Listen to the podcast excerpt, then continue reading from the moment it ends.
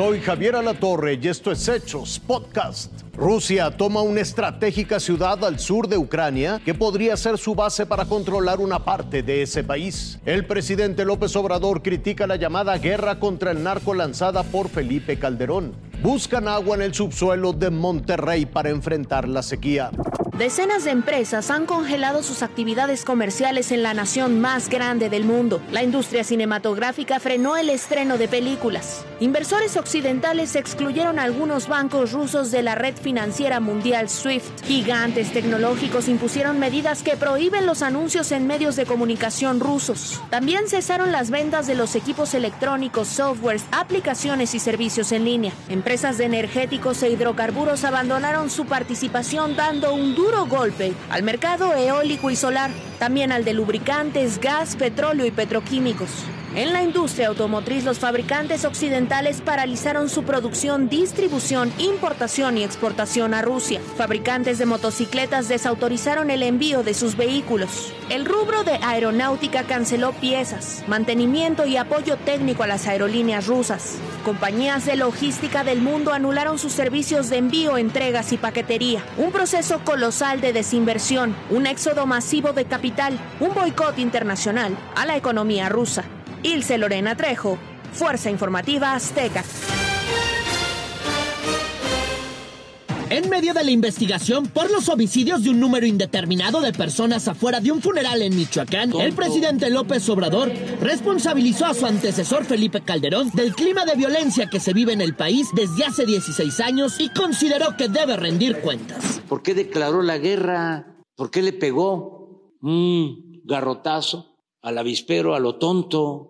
No tenían ni siquiera un estudio, un análisis de lo que estaba sucediendo. López Obrador recordó que Calderón fue el que desplegó al ejército mexicano en la Tierra Caliente de Michoacán en 2007 y desde ese día los homicidios mantienen tendencias al alza.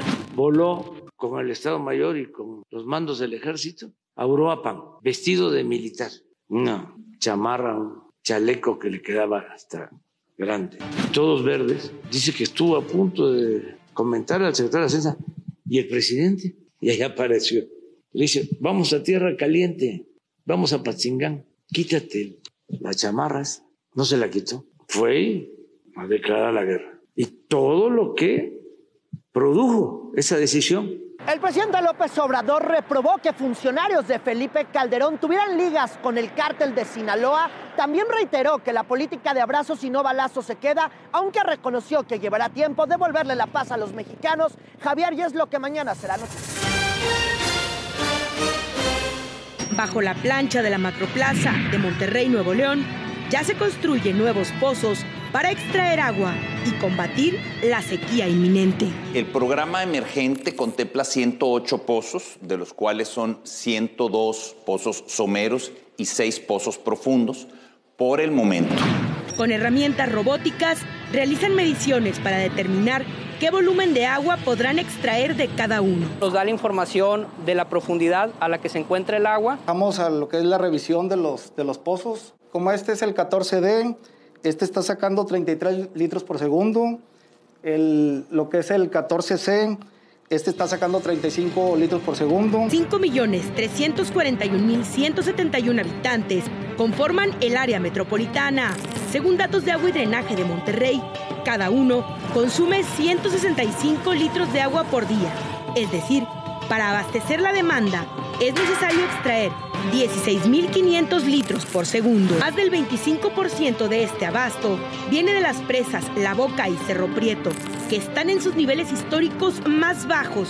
Es por eso que hoy los pozos nuevos, los rehabilitados y algunos donados tratarán de reemplazar su función.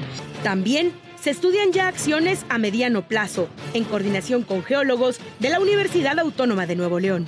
Estamos proponiendo un nuevo proyecto de exploración de agua subterránea en la montaña, en acuíferos, eh, eh, digamos, en la parte montañosa.